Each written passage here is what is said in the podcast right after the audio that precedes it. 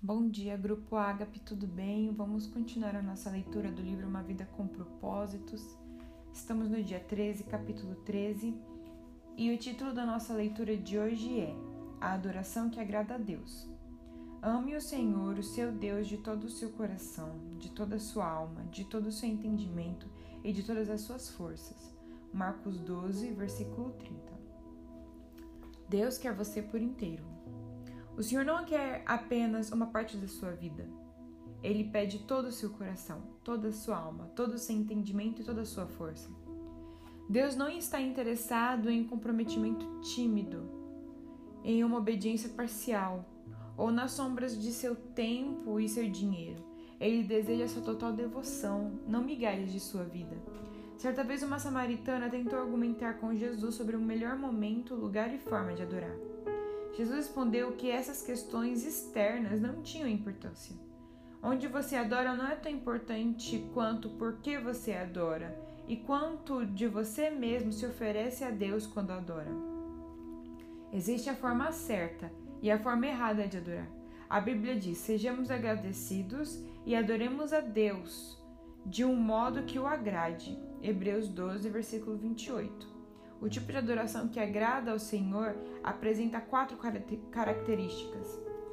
Deus se agrada quando nossa adoração é conforme a verdade. As, as pessoas frequentemente dizem: Gosto de pensar em Deus como. E então descrevem o tipo de Deus que gostariam de adorar. Mas não podemos simplesmente criar uma imagem pessoal de Deus, confortável e politicamente correta, e então adorá-la. Isso é idolatria. A adoração deve ser fundamentada na verdade das Escrituras, não em nossas opiniões a respeito de Deus. Jesus disse à samaritana: Os verdadeiros adoradores adorarão ao Pai em espírito e em verdade. São estes os adoradores que o Pai procura. Adorar em verdade significa adorar a Deus tal como é verdadeiramente relevado na, é, revelado na Bíblia. Deus se agrada quando a nossa adoração é sincera. Quando Jesus diz que devemos adorar em espírito, ele não está se referindo ao Espírito Santo, mas ao nosso espírito, feito à imagem de Deus. Somos um espírito que habita em um corpo, e Deus concebeu esse espírito para que se comunicasse com ele. A adoração nada mais é do que seu espírito reagindo ao espírito de Deus.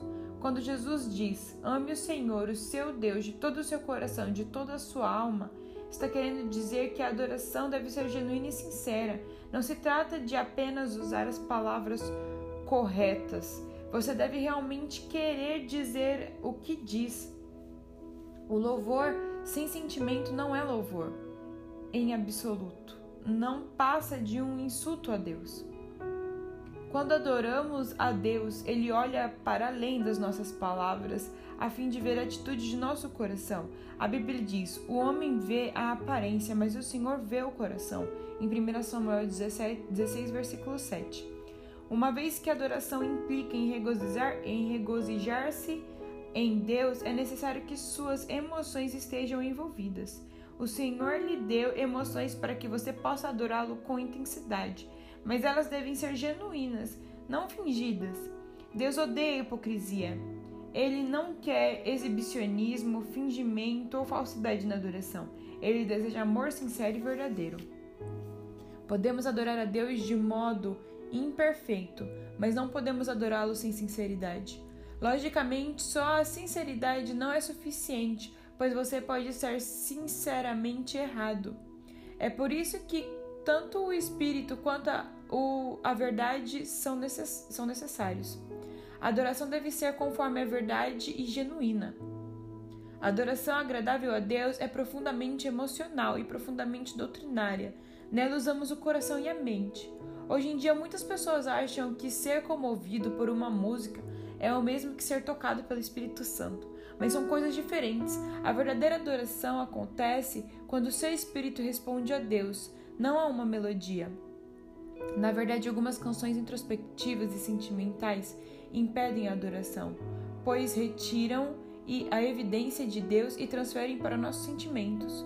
Sua maior distração na adoração é você mesmo. seus interesses e preocupações com o que os outros pensam a seu respeito.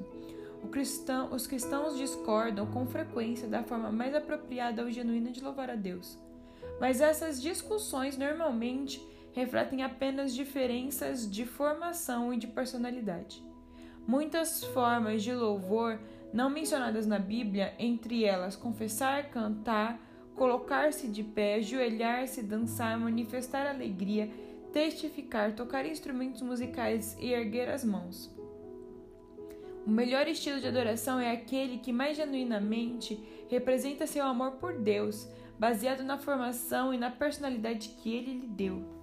Meu amigo Gary Thomas observou que muitos cristãos parecem emperrados em uma adoração rotineira, uma rotina insatisfatória, em vez de viver uma empolgante amizade com Deus.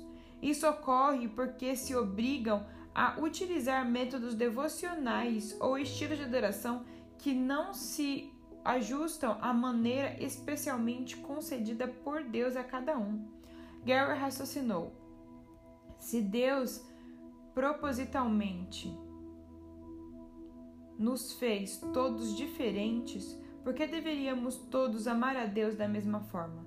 Lendo obras cristãs clássicas e entrevistando cristãos maduros, Gary descobriu que os cristãos têm utilizado caminhos variados há dois mil anos para desfrutar intimamente com Deus ao ar livre, estudando, cantando, lendo, dançando, criando obras de arte, servindo outras pessoas, sendo solidários, desfrutando da comunhão e participando de dezenas de outras atividades.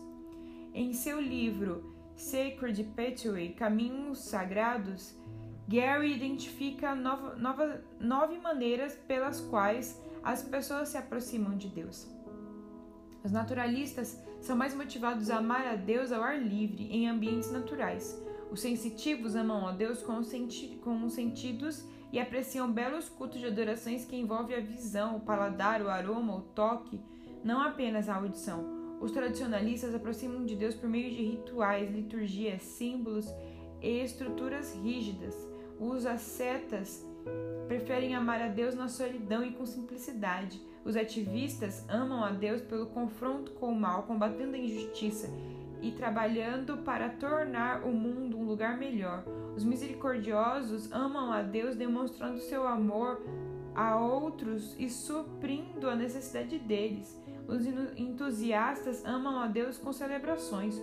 Os contemplativos amam a Deus por meio da adoração. E os intelectuais amam a Deus a estudá-lo, isto é, fazendo, da, fazendo uso da sua mente. Não há um modelo de aproximação para adorar e desenvolver a amizade com Deus. Uma coisa é certa: você não glorifica a Deus tentando ser alguém que ele nunca quis que você fosse. Deus quer que você seja você mesmo. Este é o tipo de gente que o Pai está procurando, aquele que é simples e honesto na presença dele, em seu culto. João 4, versículo 23. Deus se agrada quando nossa adoração é meditativa. A ordem de Jesus, ame o Senhor de todo o seu entendimento, é repetida quatro vezes no Novo, no Novo Testamento. Deus não se agrada de cantorias indiferentes, preces superficiais com frases feitas ou exclamações corriqueiras como Louvado seja o Senhor, pois indicam que não conseguimos pensar em nada melhor para dizer no momento. Se a adoração for superficial, não terá valor algum. Você deve envolver sua mente. Jesus chamou vãs repetições as adorações indiferentes, em Mateus 6, versículo 7. Até mesmo expressões bíblicas podem se tornar expressões banalizadas pelo uso exagerado, quando então deixa, deixamos de pensar no significado. É bem mais fácil utilizar chavões ao adorar que fazer um esforço para honrar a Deus com palavras originais. É por isso que o encorajo, o encorajo a ler diferentes traduções e paráfrases da Bíblia. Isso ampliará suas expressões de adoração. Tente louvar a Deus sem utilizar as palavras louvor, aleluia, obrigado ou amém. Em vez de dizer eu só quero louvá-lo, faça uma lista de sinônimos e use palavras como admirar, respeitar, valorizar, reverenciar, honrar e apreciar. Além disso, seja específico. Se alguém falasse com você, repeti, é, repetisse dez vezes eu te louvo, você provavelmente pensaria por que motivo? Você preferiria ouvir dois elogios específicos e dez, do, a dezenas de generalidades imprecisas? Deus também. Outra ideia é fazer uma lista dos diferentes nomes de Deus e concentrar-se neles. O nome de Deus não são casuais, eles revelam diferentes aspectos do seu, do seu caráter. No Antigo Testamento, Deus se revela progressivamente a Israel, atribuindo novos nomes a si mesmo, e ele nos orienta a louvar seu nome. Deus também quer que nossas reuniões com a comunhão cristã seja ponderada Paulo dedica isso todo o capítulo 14 de 1 Coríntios e finaliza: Mas tudo deve ser feito com decência e ordem. 1 Coríntios 14, versículo 40. A esse respeito, Deus insiste em que nossos cultos sejam compreensíveis aos não cristãos quanto estes estiverem presentes em nossas reuniões de adoração. Paulo observa: se você estiver louvando a Deus em espírito, como poderá aquele que está entre os não instruídos dizer o Amém às suas ações de graça, visto que não sabe o que você está dizendo?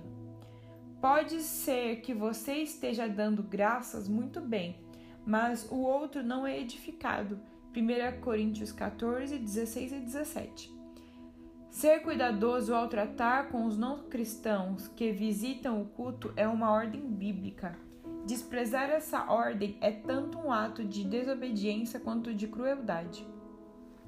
Deus se agrada quando nossa adoração é prática. A Bíblia diz: apelo que vocês deem seus corpos a Deus, que eles sejam um sacrifício vivo e santo, o tipo de sacrifício que ele pode aceitar. Romanos 12, versículo 1. Por que o corpo? Por que o Senhor não diz apresentem seu espírito? Porque sem o corpo você não pode fazer nada neste planeta. Na eternidade você irá receber um corpo novo, aperfeiçoado, aprimorado. Mas enquanto estiver neste mundo, Deus diz: dê-me o que você tem. Ele está apenas sendo prático a respeito da adoração. Você já ouviu pessoas dizerem: Não poderei participar da reunião nesta noite, mas estarei com vocês em espírito. Você sabe o que isso significa? Nada, é inútil. Enquanto você estiver neste mundo, seu espírito só poderá estar onde seu corpo estiver. Se seu corpo não está lá, você também não está. Na adoração devemos oferecer nosso corpo como sacrifício vivo. Normalmente associamos o sacrifício com algo morto, mas Deus quer que você, você seja um sacrifício vivo, que você viva por ele. Entretanto, o problema com o sacrifício vivo é a possibilidade dele fugir sorrateiramente do altar, o que muitas vezes acontece. Cantamos, ó oh, cristãos, avante no domingo e na segunda batemos em retirada e voltamos ao nosso velho modo de vida.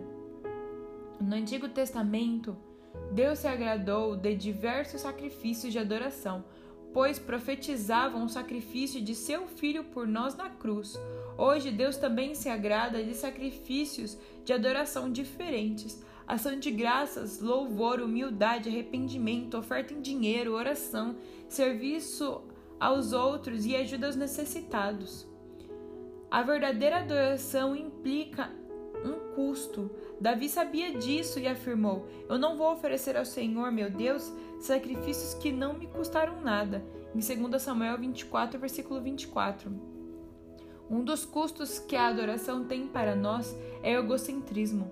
Não se pode louvar a Deus e a si mesmo ao mesmo tempo. Você não adora para ser visto pelos outros ou para agradar a você mesmo. Ao adorar, você deliberadamente muda o foco da atenção para Deus. Quando Jesus diz: Ame o Senhor de todas as suas forças, ele chama a atenção para o fato de que adorar exige esforço e energia nem sempre é conveniente ou confortável, e às vezes a adoração é mero ato de força de vontade, um sacrifício voluntário. A adoração passiva é um paradoxo. Quando você louva o nome de Deus, mesmo sem vontade, quando sai da sua cama para adorá-lo, cansado, quando ajuda outros que estão esgotados, você está oferecendo sacrifício de adoração a Deus. Isso é agradável a Ele. Matt Redman, líder de adoração na Inglaterra, conta como seu pastor ensinou à igreja o verdadeiro significado da adoração. Para mostrar que a adoração é mais que música, ele proibiu todos os cânticos por um período de tempo, até que eles aprendessem a adorar de outra maneira. Ao fim daquele período, Matt escreveu a clássica canção Hair of Worship, essência da adoração. Trarei a ti mais do que uma canção, pois uma canção em si mesma não é o que tens pedido. Tu buscas por algo além das aparências, tu sondas o meu coração. A essência da questão é uma questão do coração. Amém, pessoal? Vamos para o pensando sobre o meu propósito de vida. Tema para reflexão: Deus me quer por inteiro. Versículo para memorizar: Amá-lo de todo o coração, de todo entendimento e de todas as forças, e amar ao próximo como a si mesmo é o mais importante do que todos os sacrifícios e ofertas. Em Marcos 12, versículo 33. Pergunta para meditar: o que, agrada, o que agrada mais a Deus neste momento? Minha adoração pública ou minha adoração em particular? O que farei a esse respeito? Bom, pessoal, esse foi o capítulo de hoje, o capítulo 13, o dia 13. Espero que vocês tenham aprendido muito com esse capítulo em relação à adoração. Que Deus possa encontrar em nós verdadeiros adoradores e que possamos adorar de formas variadas, não apenas como um devocional, como o que costumamos fazer, mas sempre aprendendo a adorar a Deus de maneiras diferentes. Amém? Que Deus abençoe o dia de vocês.